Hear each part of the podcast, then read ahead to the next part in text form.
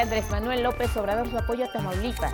Dice que esta entidad ya cuenta con 10.000 elementos de fuerzas federales para garantizar la seguridad de la población y anuncia apoyo económico al gobierno estatal para cubrir la nómina y prestaciones de los trabajadores en lo que resta del año.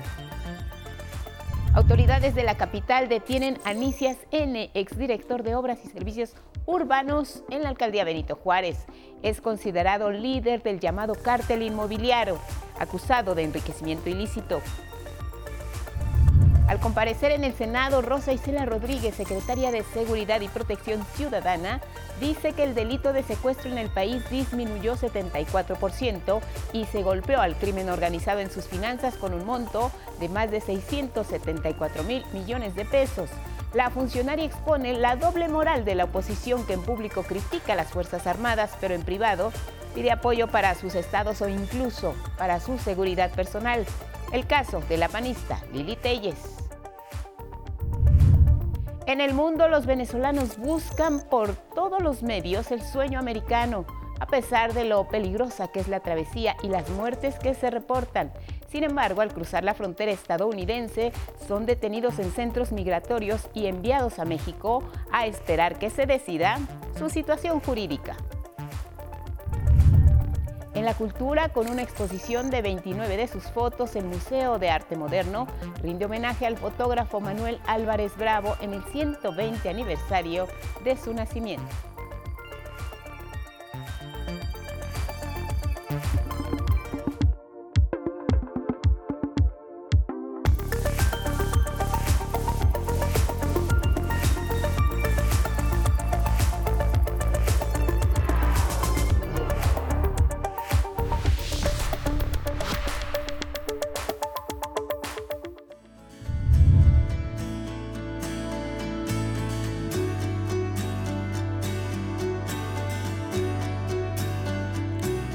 De la Vida y la Esperanza y las imágenes son de la Ciudad de México. Los principales monumentos y edificios históricos así lucen. Este es el Zócalo, este es Bellas Artes, vimos antes el Ángel de la Independencia y sí, con un solo propósito, recordar la importancia de prevenir y detectar con oportunidad el cáncer de mama. Cada año se reportan casi un millón y medio de nuevos casos de cáncer en el mundo y cerca de medio millón de fallecimientos. En México es la causa principal de mujeres, de muerte entre mujeres. 7.937 tan solo en 2021 perdieron la vida. El 99.4% estuvo en riesgo. Fueron mujeres, pero siempre está la detección oportuna y permite que si se detecta a tiempo, se pueda curar.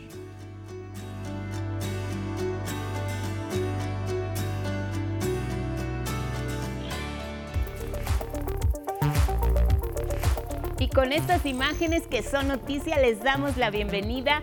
Buenos días a quienes nos ven y nos escuchan a través de la señal del 11 y sus distintas plataformas.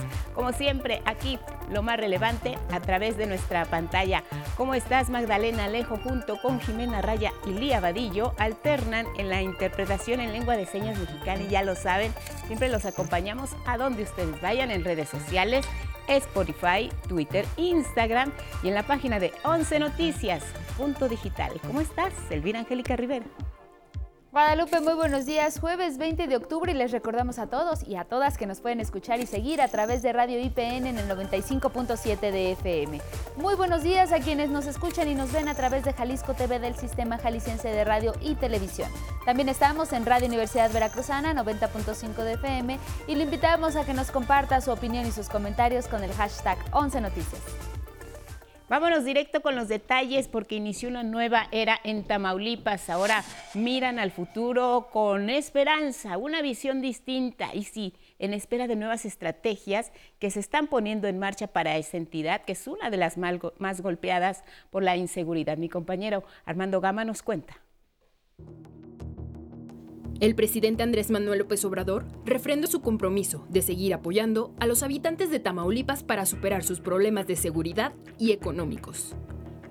Y sostuvo que su gobierno no hace uso faccioso de las Fuerzas Armadas, pues así como se apoyó al anterior gobierno de filiación panista, que encabezó Francisco García Cabeza de Vaca, Ahora se dará el mismo respaldo con la llegada del morenista Américo Villarreal. Hemos cumplido con nuestro compromiso. Aún, lo dije anoche, cuando no había la mejor coordinación, pero aún con diferencias políticas, electorales evidentes, nunca dejamos en situación de desamparo a los tamaulipecos. Nunca. Para combatir la criminalidad, el primer mandatario resaltó que se han destacado más de 10.000 elementos de fuerzas federales a la entidad, que cuenta con apenas 2.500 policías estatales. En Ciudad Victoria, en donde encabezó su habitual conferencia matutina, el presidente aseguró que el pueblo tamaulipeco ha sufrido mucho y merece mejor destino. No tenemos derecho a fallarle al pueblo de Tamaulipas. Y el doctor Américo es una garantía de que va a estar a la altura de las circunstancias. Y tras la denuncia de un déficit de 2 mil millones de pesos a las finanzas estatales, heredado por la anterior administración estatal, López Obrador anunció la entrega de recursos adicionales para pagar la nómina, aguinaldos y prestaciones a los trabajadores del Estado. El gobernador Américo Villarreal acusó a su antecesor Cabeza de Vaca de endeudar el Estado y apartarse de la Estrategia Nacional de Seguridad, al tiempo que agradeció al presidente el respaldo federal. Lo que inició aquí en Tamaulipas el primero de octubre es un cambio de raíz, de fondo, con un gobierno humanista que observa la máxima que por el bien de todos, primero los pobres. Desde Ciudad Victoria, Tamaulipas, con imágenes de Jorge Bejarano e información de Armando Gama, 11 Noticias. En más de combate a la impunidad, este miércoles fue ingresado al reclusorio norte uno de los principales operadores del llamado cártel inmobiliario aquí en la Ciudad de México. Se trata de Nicias N., quien desde el 2006 al 2018 fue director de Obras y Desarrollo Urbano de la entonces delegación Benito Juárez. Esta persona está acusada de enriquecimiento ilícito y conflicto de interés como propietario de diversos inmuebles en complicidad con otros servidores públicos actualmente presos y vinculados a proceso. Las investigaciones de la Fiscalía Capitalina apuntan que Nicias N otorgó de manera desmedida permisos para la construcción de obras sin que los proyectos cumplieran con la normatividad. Se presume además como responsable de negligencias de algunos inmuebles que resultaron severamente dañados por los sismos de septiembre de 2017, aunado a una explosión en 2021 en un edificio en Avenida Coyoacán donde falleció una persona y más de 20 resultaron heridas. Los secretarios del Gabinete de Seguridad estuvieron en el Senado para dialogar con los senadores y senadoras y reafirmar la relevancia de las Fuerzas Armadas en la lucha por un México más seguro, nos cuenta Luis Méndez. Ella mantuvo siempre un semblante sereno, su característico suave tono de voz y la mesura política ante los señalamientos de la oposición. En el Senado, al que acudió a comparecer, Rosa Isela Rodríguez, secretaria de Seguridad y Protección Ciudadana, presentó datos, cifras y argumentos para defender la estrategia de seguridad del presidente López Obrador. El secuestro disminuyó 74.1% y 2.057 víctimas fueron liberadas. Además, se detuvo a 4.557 secuestradores y se desarticularon 518 bandas. El robo total decreció 18.1%. El robo de vehículos bajó 40.4%.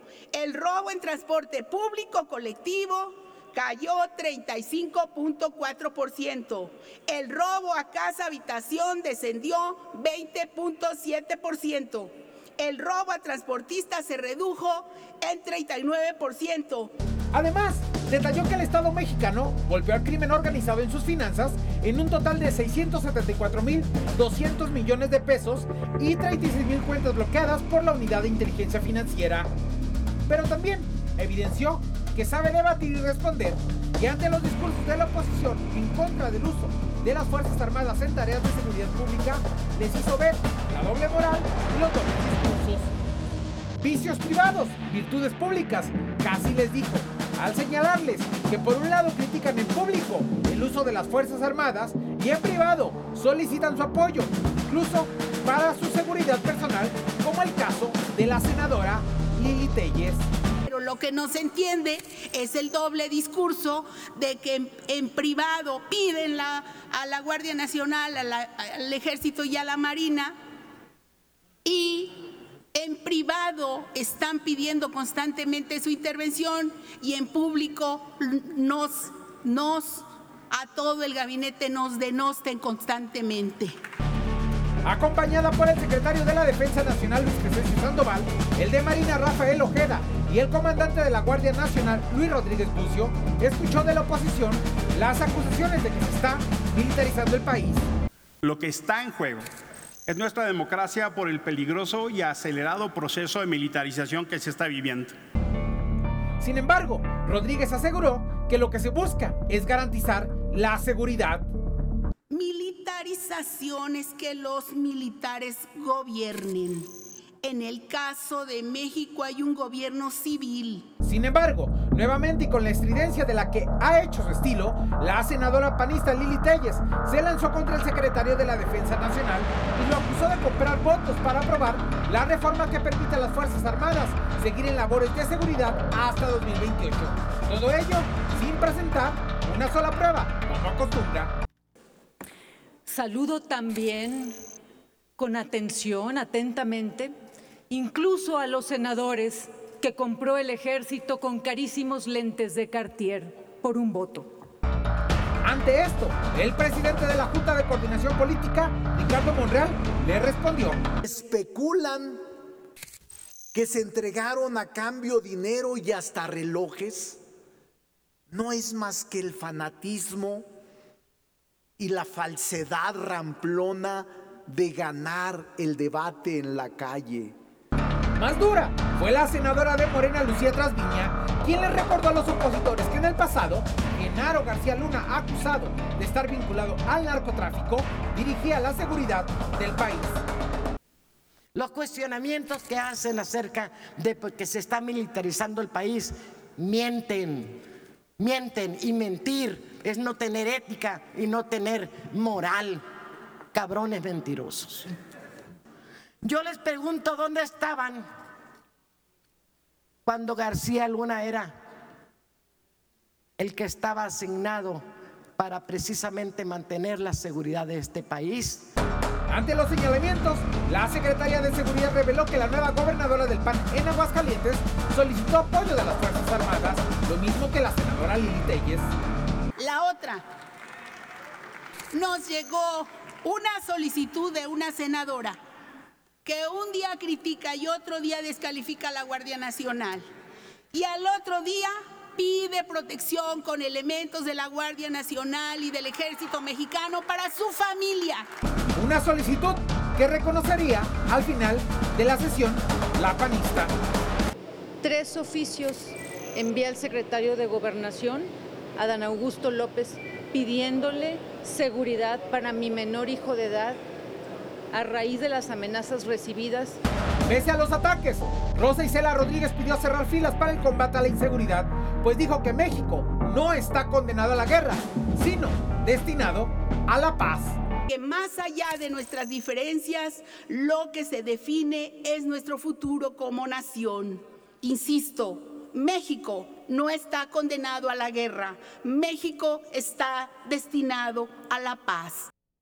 Con imágenes de Cristian Meléndez y Carlos Izquierdo, 11 Noticias, Luis A. Méndez.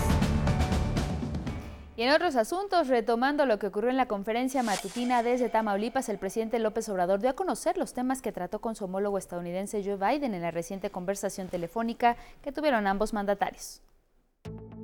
México y Estados Unidos refuerzan sus lazos de cooperación y amistad y juntos buscan soluciones a fenómenos regionales como la migración, seguridad en materia de combate al tráfico de armas y el consumo de estupefacientes. Estos compromisos quedaron sellados tras la conversación telefónica que sostuvieron este martes los presidentes Andrés Manuel López Obrador y su homólogo estadounidense Joe Biden. Hablamos del intercambio económico, comercial, hablamos de que México es el principal socio comercial de Estados Unidos, esto de acuerdo a los últimos datos, hablamos del tema migratorio, fue muy buena eh, entrevista, muy buena la comunicación, muy afectuoso el presidente Biden, muy respetuoso, agradeciendo de las buenas relaciones que hay entre nuestros gobiernos. También abordaron dos temas importantes en materia de seguridad. Se trató el tema de las armas, el control de las armas, el tema del fentanilo, lo que se está haciendo en México y se va a compartir para que se aplique en los dos países, sobre todo la campaña de información a los jóvenes sobre el daño que causa el fentanilo. López Obrador confirmó que su homólogo de Estados Unidos sí asistirá en México a la Cumbre de América del Norte. Con información de Armando Gama desde Ciudad Victoria, Tamaulipas, 11 Noticias. Vámonos con temas de salud porque miren, uno de los más graves riesgos que existen en nuestro país, en especial para los jóvenes, ojo, son los llamados vapeadores. ¿Qué piensan aquellos que han pasado por este terrible calvario? Es Gilberto Molina.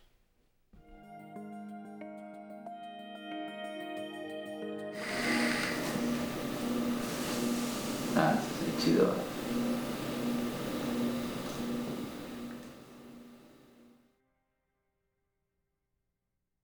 En el flagelo del vapeo hay dos versiones. Armando era fumador, pero tuvo que dejar el cigarro por una situación de vida o muerte, y la suya no era la que estaba en juego. Yo dejé el cigarro porque tengo una hija y cuando era pequeñita tenía un problema de salud eh, y la indicación del doctor fue cero cigarro, ¿no? Cero cigarro en cerca de la niña, ni en casa, ni en ningún lado. Entonces recurrió al vapeo, hace ocho años.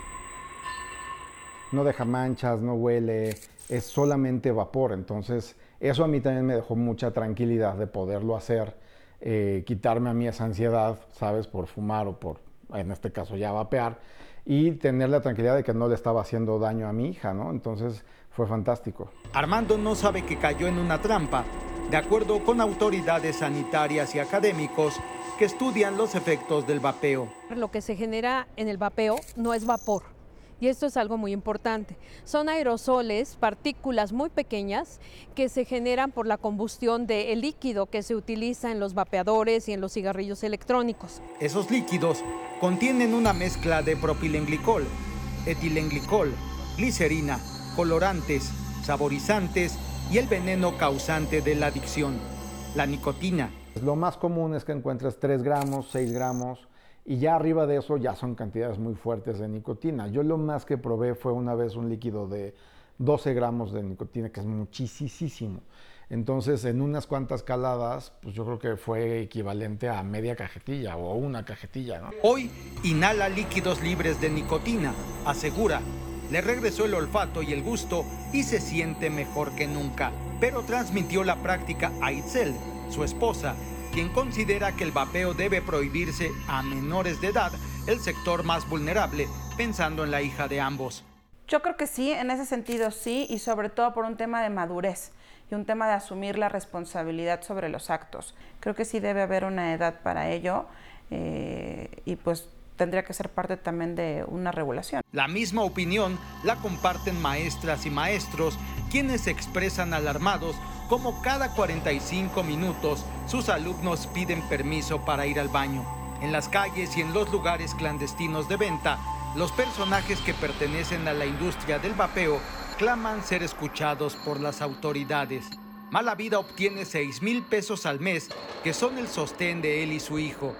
Garantiza la calidad del producto y afirma que todos los vendedores estarían dispuestos a la supervisión de las autoridades y a pagar impuestos. Queremos que se regule, pagar un impuesto de acuerdo a no, no tan alto como el del tabaco, pero sí llegar a un acuerdo para que se pueda comercializar. Y esta posición la comparten algunos legisladores que ponen sobre la mesa el supuesto mandato de la Suprema Corte de Justicia.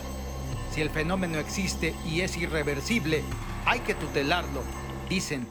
Nosotros en general siempre hemos creído que la regulación es mejor, pero en este caso además no solo es de creer si es mejor o no, tenemos un mandato de la Suprema Corte de Justicia que nos ha indicado que eh, eh, los vapeadores y los cigarros electrónicos se deben de regular.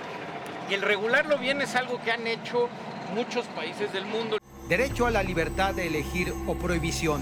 La autoridad decidió con base en la salud de los mexicanos. Sí creo que es violentar los derechos de, de los consumidores el decirte ya no se puede vender, pues porque yo digo, porque es básicamente lo que están haciendo, ¿no? Creo que es importante tomar en cuenta del fenómeno que estábamos viviendo, del aumento en el consumo tan radical que había, sobre todo en el caso de niños y adolescentes, que lo que exigía al final era medidas también, no radicales, también importantes por parte del gobierno. Con imágenes de Christopher Dávila, Luis Virgilio y Dante Gutiérrez, 11 Noticias, Gilberto Molina. Una pausa y regresamos. ¿Por qué hace tanto frío en la Ciudad de México? Les contamos al volumen. ¿Sabías que el gobierno de México apoya a madres y padres solteros con 1.600 pesos bimestrales por cada menor de 4 años? En el caso de menores de 6 años con alguna discapacidad, con 3.600 pesos bimestrales.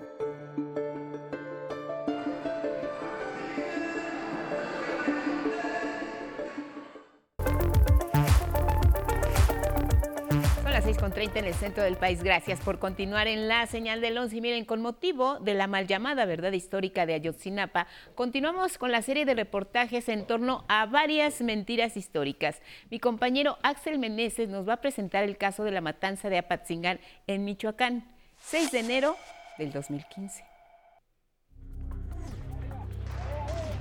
La farsa de la verdad histórica sobre Ayotzinapa no ha sido la única gran mentira en los tiempos recientes de nuestro país. Con Ernesto Cedillo, Vicente Fox, Felipe Calderón y Enrique Peña Nieto, se recurrió a infinidad de mentiras para ocultar la verdad de diversos crímenes de Estado. Aguas Blancas, El Charco, El Bosque, Tlatlaya, Atenco, Acteal, son algunos ejemplos de los montajes de gobiernos pasados para encubrir crímenes para dar impunidad a los responsables o para ocultar la negligencia del gobierno en turno. Todo bajo el amparo de una política de represión y sangre ordenada por mandos civiles. Esta es una de esas. Las otras mentiras históricas.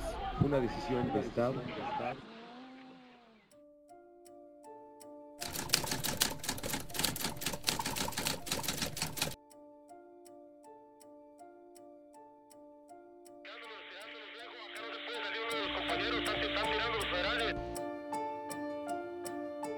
Matanza de Apatzingán, Michoacán, 6 de enero de 2015. Las mentiras de Alfredo Castillo y Enrique Peña Nieto.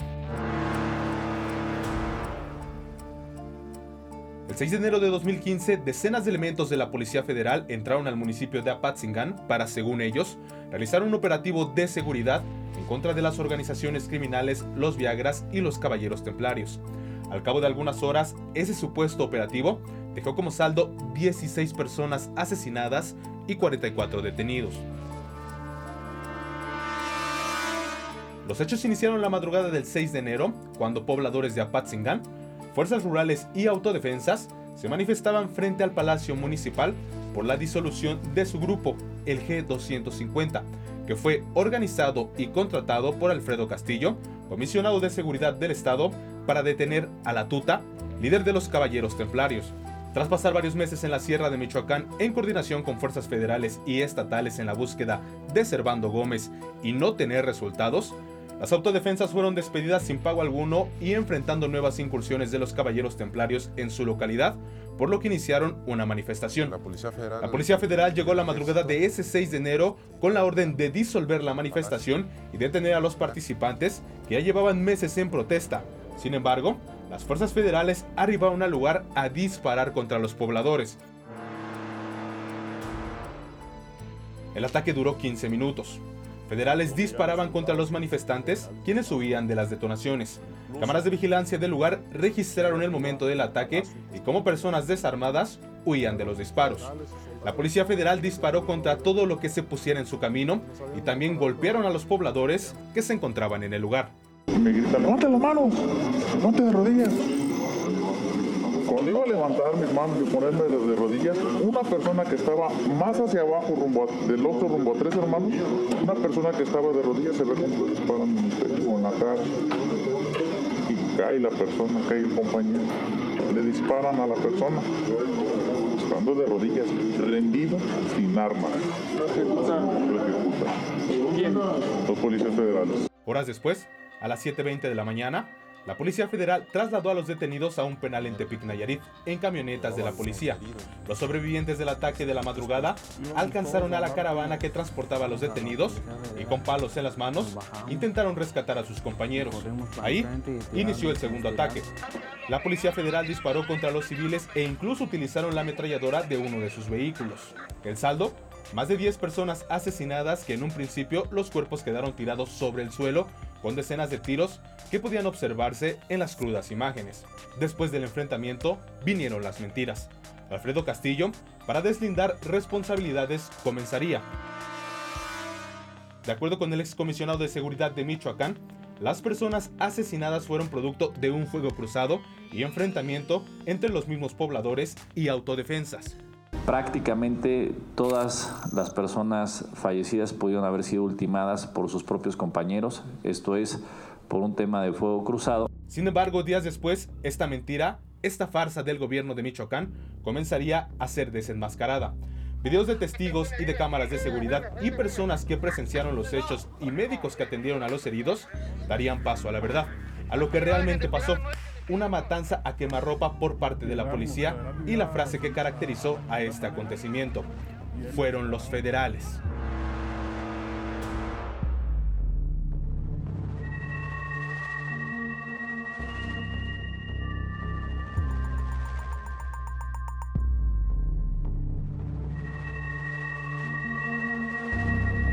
Iban, si mal no recuerdo, dos personas, el que, el que iba manejando, el copiloto y otras tres personas sentadas en lo que es la caja de la pickup y fue tiroteada.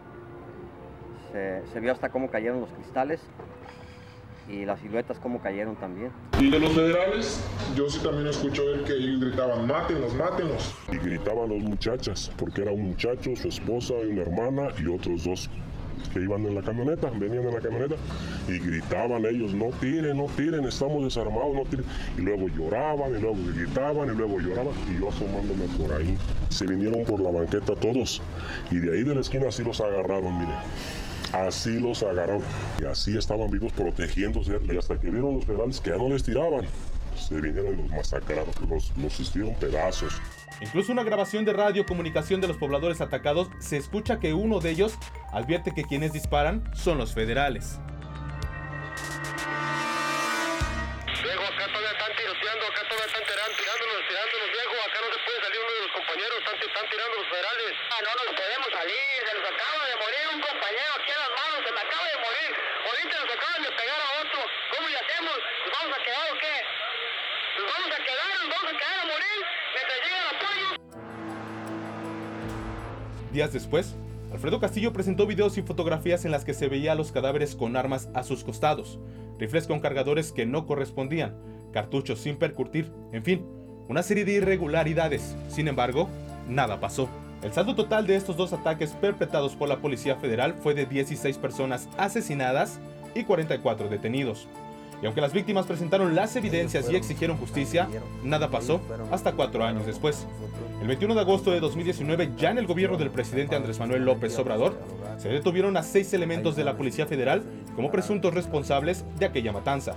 La Fiscalía General de la República dio a conocer que Israel S., Antonio S., Heriberto C., Jorge C., Rodrigo G. y Juan G. fueron detenidos y acusados por la probable comisión de los delitos de homicidio, Actualmente se encuentran en un penal de Guanajuato a la espera de su condena. Castillo y Peña Nieto siguen impunes. 11 Noticias, Axel Meneses. En otros asuntos, para tener conciencia de la importancia de la detección oportuna del cáncer de mama, la Fundación del Instituto Mexicano del Seguro Social convocó a participar el próximo domingo en la primera carrera llamada Mi lucha es rosa.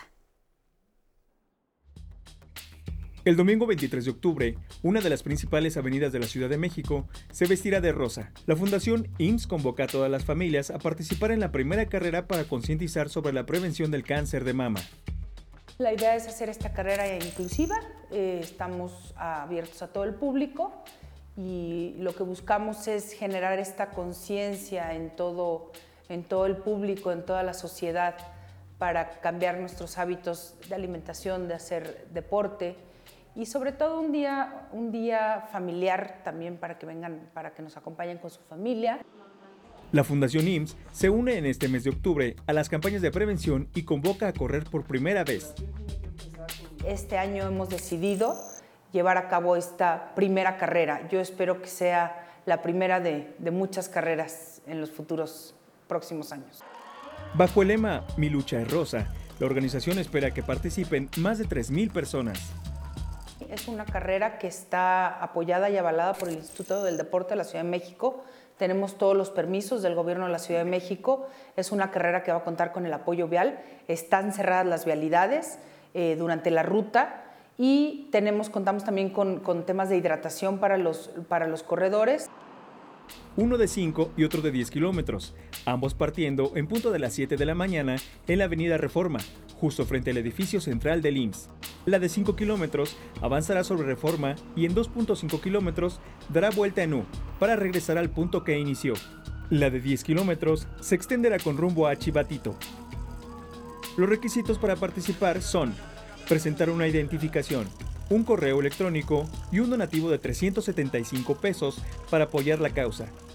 Los interesados podrán inscribirse en el sitio web www.meta.mx o en la página www.fundacionims.org.mx. A los y las participantes que terminen la carrera se les entregará una medalla conmemorativa. Con información de Araceli Aranday, 11 Noticias. Si hace planes, Ismael Marcelo con el estado del tiempo.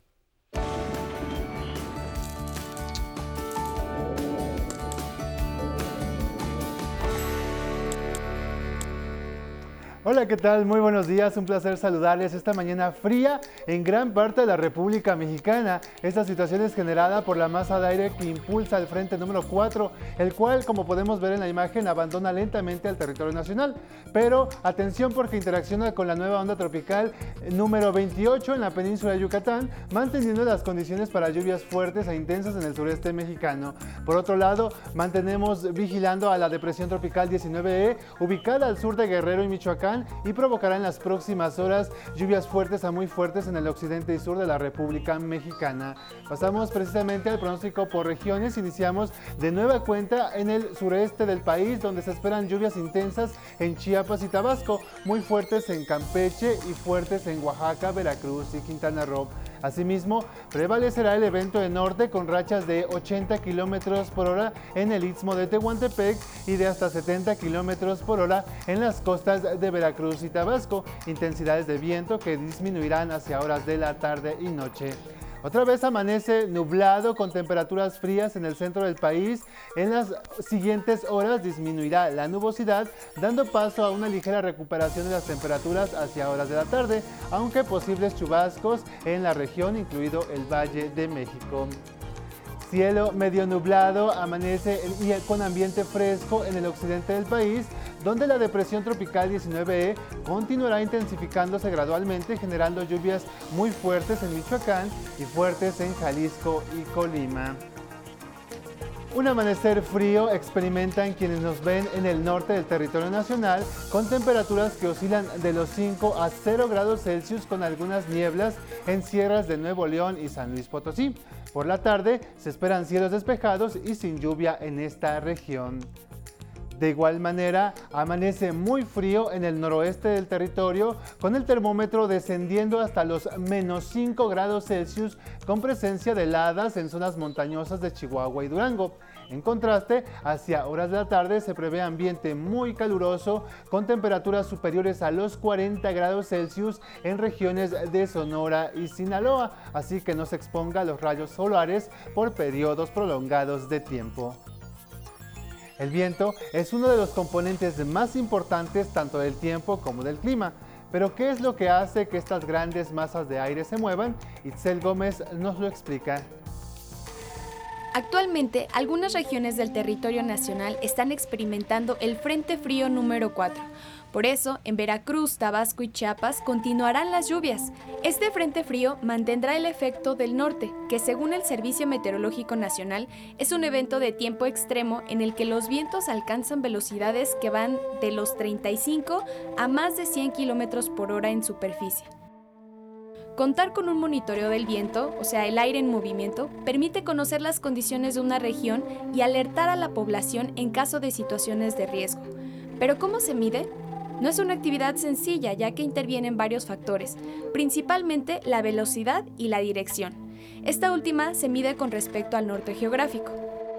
También los factores del lugar tienen relevancia, como el nivel del terreno, la altura, la rigurosidad y otras características de una superficie, así como el relieve de la zona. Uno de los instrumentos más antiguos para medir el viento es la veleta, que tiene una punta y una cola.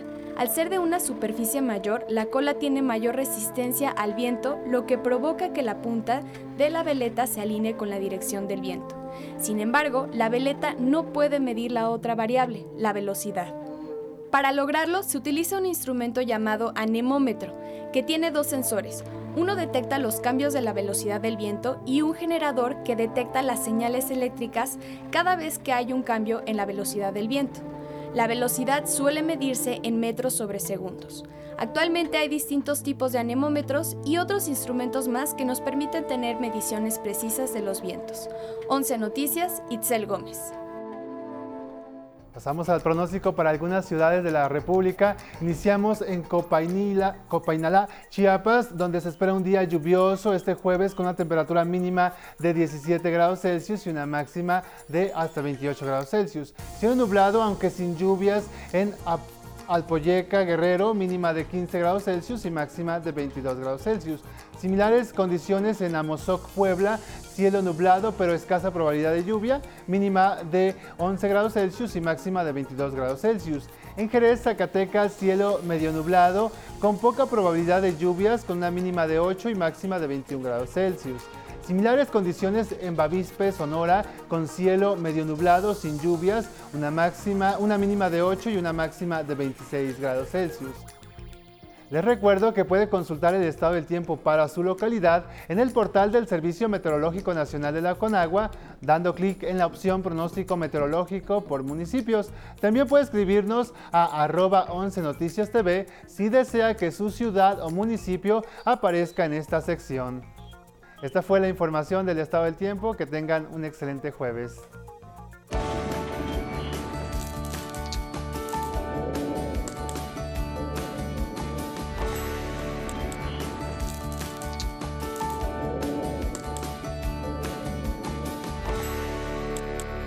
Nos vamos con otros asuntos y es que le contamos que por fortuna hay opciones ante el riesgo de las adicciones. Una de ellas es el deporte.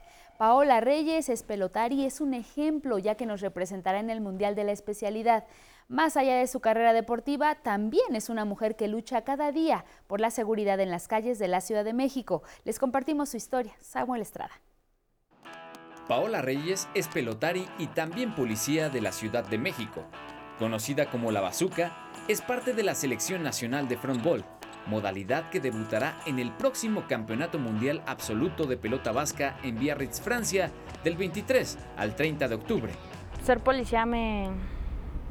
la verdad me gusta mucho. Eh, quise llevar a cabo esa carrera y no pensé que tuviera la oportunidad de ser también deportista. Pues gracias a, a donde ahorita estoy, que es en la coordinación general de la zona norte, que el, encargado es el jefe apóstol. que me está apoyando mucho para poder lograr esto y pues para poder ir a, a competir. Mujer de pocas palabras pero de pegada dura, hará historia, llevando consigo al pueblo de Cuautzingo, Chalco, en el Estado de México, de donde es originaria, y por supuesto, al país entero. Me siento muy, muy orgullosa de, de lo que he logrado y el poder ir a, representar a mi país y en esta competencia la verdad quiero dar todo para, para poner en alto a México. Paola inició entre las paredes verdes a los 10 años de edad, por herencia de su padre, a quien acompañaba a la jugada, y por convicción eligió ser policía para servir al prójimo. Con imágenes de Eduardo Casanova y Ángel González, 11 Noticias, Samuel Estrada.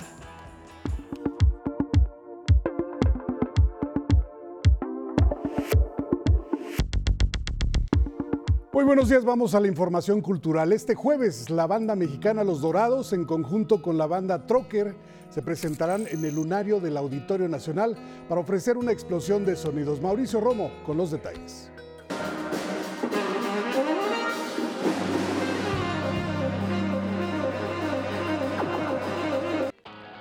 Jazz, rock y funk Disruptiva contemplación de paisajes sonoros caracteriza a Los Dorados, banda que desde 2003 ha encontrado un sonido propio. Los Dorados se fue transformando en lo que es ahora, que es el sonido dorado, digamos. Es una cuestión que tiene este, tendencias de música contemporánea creativa de diferentes lugares, la música electrónica, la, la, la improvisación libre, pero también el pop y la música sinfónica. Cada integrante emprende búsquedas que en conjunto enriquecen sus canciones. Nunca escuchamos los, los cinco la misma música, en ningún momento. O sea, no nos pasa como esas bandas que todos a la vez de, ah, es que escucha este disco y es lo que escuchamos todos. Siempre tuvimos muchas referencias a la vez, muy distintas, muy dispares. Por eso, los Dorados desde su origen han sorteado esquemas del jazz, y cada composición surge de sus experiencias de vida. O sea, son experiencias que vienen, por ejemplo, yo nací en el norte del país, en la ciudad de Torreón, Coahuila, muy cerca del, o sea, bueno, en medio del desierto, este, y bueno, toda esa contemplación visual, sonora que tiene el desierto, influyó desde un inicio en, en, en mi música y en la de Los Dorados. Este jueves a las 8 de la noche en el Lunario tocarán en vivo su grabación más reciente, Nueva Luz, en compañía de músicos mexicanos como Juan Pablo Villa, Alejandro Otaola y Trocker. Los boletos en taquilla y Ticketmaster. 11 Noticias, Mauricio Romo. En el 120 aniversario del nacimiento del fotógrafo y artista de la lente Manuel Álvarez Bravo, el Museo de Arte Moderno le rinde un merecido homenaje.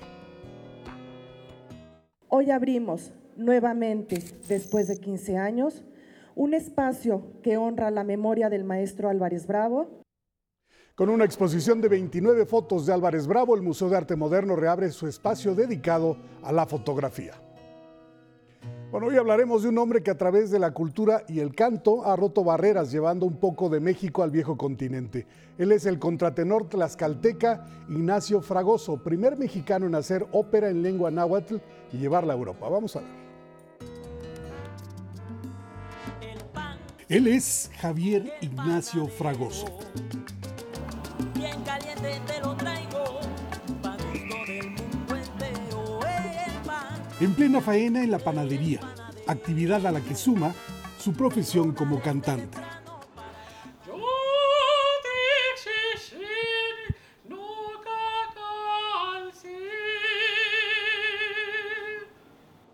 Javier es contratenor, nacido en Tlaxcala.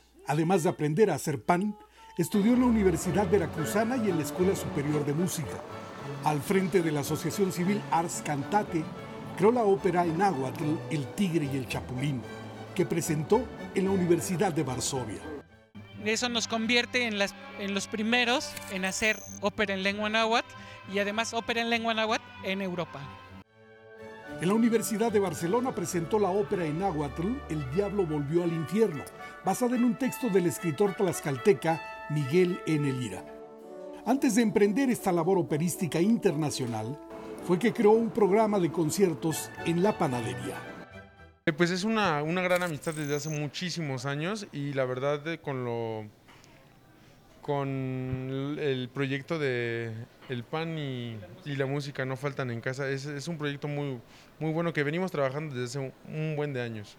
Así como el pan alimenta el cuerpo, el arte alimenta la mente y el alma.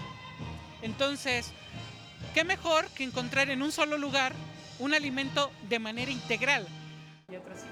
Así, entre bolillos y bizcochos, Javier ofrece su canto al tiempo que el público consume pan. Felicidades, Con permiso, muchas gracias. Con imágenes de Christopher Dávila, 11 Noticias, Miguel de la Cruz. Vámonos al libro del día, es Locos por los Clásicos de Emilio del Río, editado por Planeta. Este libro en voz de su autor. Pues es una declaración de humor y de amor a los grandes autores de la literatura de Grecia y Roma, autores que han escrito obras maravillosas, divertidas. Nos pensamos que los clásicos eh, son de hueva, ¿qué va? Los clásicos son chingones, son muy divertidos y eso es lo que intento demostrar en Locos por los Clásicos. Y además nos sirven para la vida, son el mejor manual de autoayuda, pero de la buena, de la de verdad, ¿eh? no de esta de charlatanes de feria. Esto surge a partir de un podcast que tengo en, Radio Nacional, en, radio, en España, la emisora pública, que se llama Locos por los clásicos. Son 36 capítulos cortos, todos los títulos son títulos de canciones y de películas, porque creo que no hay nada más actual que los autores clásicos. Nos sirven para entendernos a nosotros mismos y para eh, entender el mundo que nos rodea. Las respuestas a muchas de las preguntas las tenemos en los grandes autores clásicos. Leo, con el 11 avanzaremos 190 páginas leídas del libro Lealtad al Fantasma de Enrique Serna, editado por Alfaguara. El tuit de hoy es de Angelina y dice, harta de los insípidos niños bien, su búsqueda de sabores fuertes la había arrastrado hacia el populacho, como una gourmet tentada por un taco de suadero. Gracias por esta aportación, Angelina. Seguimos leyendo. Hoy se cumplen 168 años del nacimiento del poeta francés Arthur Rimbaud. En su honor, el poema del día que en alguna parte dice, Santos del cielo, en la cima del roble, mástil perdido en la noche encantada. Quien lo solicite lo comparto completo por Twitter, arroba Miguel D, solo la D, LA Cruz. Hasta aquí, Cultura. Buenos días. Muchas gracias, Miguel. Buenos días. Para impulsar la igualdad y equidad de género en el ámbito deportivo, los equipos Pachuca y León anunciaron un encuentro mixto entre sus escuadras femenil y varonil. Algo sin precedentes se cocina en el fútbol mexicano. Un juego por la inclusión. Hola, soy Ángeles Martínez. Hola, soy Oscar Ustari. Hola, soy Joel Campbell. Hola, soy Mónica Ocampo. Ellas. Ellos. Todas. Todos. Juntos. En el mismo lado del campo. El gol lo puede meter cualquiera. En esta cancha jugamos todos. Somos el mismo equipo. En esta cancha jugamos igual. Este equipo nos representa a todas. Por la inclusión. Esto es de match. Esto es de match. Esto es match. Esto es de match. Próximamente. Sin precisar la fecha, Pachuca y León anunciaron The Match, un partido en el que los equipos estarán conformados por las escuadras femenil y varonil de primera división en modalidad mixta. Con un mismo balón y una sola voz, será demostrado en la cancha que el fútbol no divide, une talentos. Y es que hay que decirlo, la desigualdad en cuanto a las condiciones económicas entre el fútbol femenil y el varonil profesional en México es abismal a pesar de que las mujeres han demostrado en los últimos años estar a la altura. Un partido donde el intercambio de voces es simbólico, pues va más allá. Los goles que se anotarán por la equidad e igualdad de género en el balompié mexicano. Con información de Vianey Zárate y Samuel Estrada, 11 Noticias. Nos vamos a ir a la pausa, es muy breve y regresaremos para hablar de la donación de órganos con Paco Abundis, director de Parametría. ¿Ustedes saben qué es lo que pueden hacer para donar sus órganos? Hay que revisarlo. Volvemos. ¿Sabías que el presidente Andrés Manuel López Obrador le dio las obras de construcción de caminos a los ciudadanos de Oaxaca y Guerrero y no a empresas para beneficiar directamente al pueblo?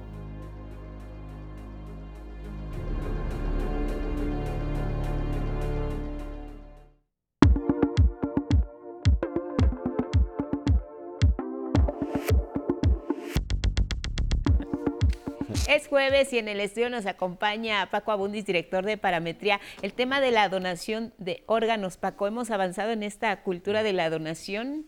Así es. ¿Cómo estás, Lupita? Muy buen día. Buenos días. Pues mira, eh, da la impresión, por lo que te voy a mostrar en gráficas, esta es una serie que para fortuna la tenemos desde hace 18 años. Entonces, Sí. esa es un poco la idea de esta serie, es ir sembrando preguntas que con el tiempo esperas que vaya cambiando. Lo hemos hecho con otros temas como las actitudes hacia el aborto, despenalización de marihuana, matrimonio igualitario, que son temas donde las sociedades van cambiando, en alguna medida se van haciendo más tolerantes o más conscientes.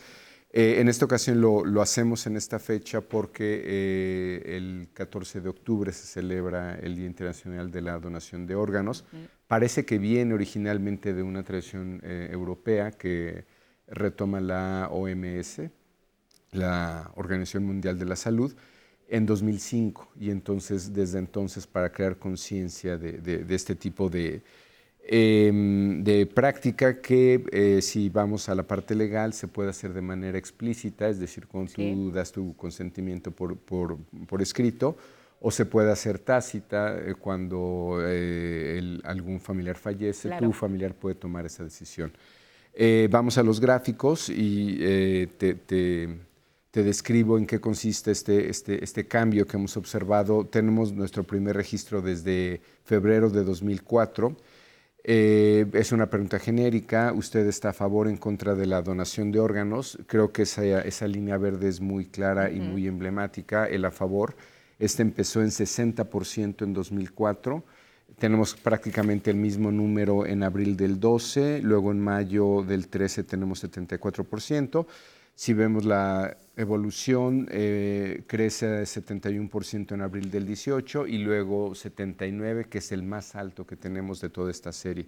Es decir, ha, ha- ha crecido casi 20 puntos, ¿no? Sí. de, de 19 puntos para ser precisos. En el siguiente gráfico, usted tendría algún inconveniente en donar sus órganos después de morir. Eh, si ves el no, también ha ido creciendo de aún más, de 54 a 78%. Si ves, eh, son las mismas fechas. Eh, digamos, no, no es una pregunta que eh, hagamos con la misma frecuencia, la hacemos después de, de algunos años, pero si ves, es muy claro el registro, prácticamente cuatro de cada cinco adultos en este país eh, no tendría ningún inconveniente eh, en donar órganos. Después preguntamos, ¿usted le ha manifestado a alguien de, de manera verbal que está de acuerdo en donar sus órganos antes de morir o no? En esta no eh, vemos que pues no hay una, digamos, no, no tenemos una declaración clara de la gente, pero al parecer no tiene inconveniente, 58% así lo dice eh, ha manifestado a través de algún documento firmado por usted que está de acuerdo en donar sus órganos después de morir. Si ves ahí, el sí está creciendo, también tenemos el registro más alto. Eh, esta, eh, digamos, esta pregunta no la tenemos desde 2004, la tenemos desde hace casi 10 años, mayo del 13, pero prácticamente se ha triplicado el sí, Ujú. de 7 a 21%, es decir, uno de cada cinco adultos eh, ha dado su consentimiento eh, de manera explícita. Eh, y luego preguntamos ya por, el, por, el, por la práctica tácita, en caso de no dejar ningún documento eh, o escrito donde mencione que se opone a donar sus órganos después de morir, ¿estaría usted de acuerdo o en desacuerdo en que usaran sus órganos para la donación? Eh, si ves claramente el, el de acuerdo, digamos, ha Sí. presentado un comportamiento distinto, pero tienes prácticamente dos de cada tres adultos. La única parte crítica tal vez de esta, pues de, de- de esta práctica o de esta aceptación es, eh, al parecer, eh, alguna desconfianza Claro. de manera institucional, pero bueno, esta no, no necesariamente tiene que ver con esta práctica, creo que es alguna... eh, algún tipo de desconfianza, podríamos Relacionada llamarle incluso con la corrupción. genérico, sistem- exacto, sistémico, ¿no? Y la pregunta es clara, ¿qué tanta confianza tiene usted en que las instituciones de salud del país harán un buen uso de los órganos de las personas cuando mueran? Mucha confianza, algo de confianza, poca o nada. Si ves, se ha mantenido prácticamente en los últimos cuatro Sí. años igual. La primera vez que preguntamos esto fue en agosto del 18. ahora en septiembre del 22. Eh, mucha y algo de confianza crece ligeramente, pero sería prácticamente margen de error de 33 a 37 punto, eh, puntos. Perdón. Poca confianza y nada de confianza de 66 a 61. Eh, en general, buena actitud, cambio Claro. sustancial en, en- en este tema. Se ha movido alrededor, como te decía, de 20 puntos la, la gente que está a favor o, o que está dispuesta a donar en lo personal. Pero me llama mucho la atención esta última pregunta donde se expresa de alguna manera la desconfianza que tenemos, ¿no? Claro, y además eh, eh, la información aquí es, es clave. Y creo que al mismo tiempo que podemos acceder a información veraz, también tenemos ahí otro tipo de información que puede llegar a confundirnos en nuestras decisiones, de casos que se conocen, o también, ¿sabes qué, Paco? Ocurre, hay muchos mitos en torno a la donación de órganos.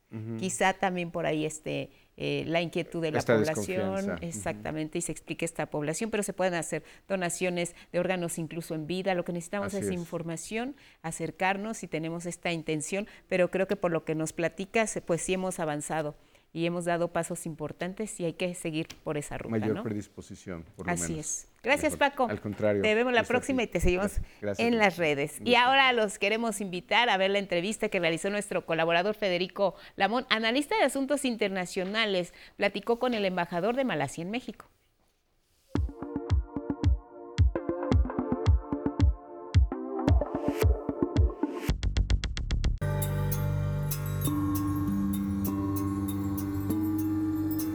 En 11 Noticias con su excelencia el señor embajador de Malasia ante México, Mustafa Ambassador. Thanks very much for allowing this interview with Channel 11 and good morning for you. Good morning and thank you for having me. Ambassador, in regarding to the oncoming World Cultural Meeting that Mexico will be holding, your main remarks. Uh, it is very important for Mexico uh, because it's going to be a, a global meeting where all ministers from all over the country, uh, the world will be uh, in Mexico to discuss, I think, uh, very important issues in terms of the cultural promotion uh, in the world. Tell us about the importance of the Malaysia and Mexico bilateral relations. Uh, in terms of our bilateral relation, of course, the main focus at the moment, we have a very good bilateral uh, trade relation, uh, but we are looking into to expand the relation into other areas, for example, like education and also cultural exchanges between Malaysia and Mexico. About the 50 years of uh, bilateral relations, which can uh, be summarized on a trade exchange of 11 billion dollars. What else you might like to add, Ambassador? Uh, because it's a very important milestone for our bilateral relation. It's going to be 50 years of our bilateral relation. Despite our geographical distance, we have a very friendly and cordial relation between Malaysia and Mexico. We have worked together very well at the different international uh, fora, uh, as well as at the bilateral level. Um, so as I have been always uh, mentioned this that in terms of our bilateral relation that we need to work more to promote uh, more uh, trade exchanges between our small and medium industries between our two countries. And the final question, Ambassador. It is well known that there is a possibility that ASEAN date will be established in the Mexican Congress. What can you tell us about that? Uh, we will, would welcome uh, this initiative if it is agreeable, agreeable to the uh, Mexican Chamber to have the ASEAN Day, that we can educate and uh, that we can promote more awareness about ASEAN. ASEAN is the Southeast Asian nation, Association of Southeast Asian, Asian nation, where we have 10 countries as a member. Uh, uh, this uh, association is uh, important when it was first established in terms of political uh, stability in the region. But it has evolved so much after 50 years of establishment that we have um, uh, multiple and um, in terms of our cooperation, we have extended our cooperation in terms of other areas, not only political and economy, but also cultural and social. Ambassador, final question regards to the importance of ASEAN as a regional trade bloc. Um, we have under ASEAN the Asia ASEAN Free Trade Area, where we have um, um, promote uh, intra-ASEAN trade. At the moment, um, the intra-ASEAN trade uh, is about 20 percent about uh, in terms of the uh, trade of all the ASEAN uh, countries. So uh, it is um, um, uh, an important instrument that uh, we promote intra-ASEAN trade as well as also um, trade with other regions. That um, within ASEAN we have the free trade agreement with many of our different dialogue partners. For example, like um, the EU, Australia, and other countries. And also, we are working on uh, similar trade agreement with other countries as well. Uh, ASEAN as a group, not on individual ASEAN countries. Thanks for answering deeply to Channel 11 News. Good morning for you, Ambassador. Thank you very much.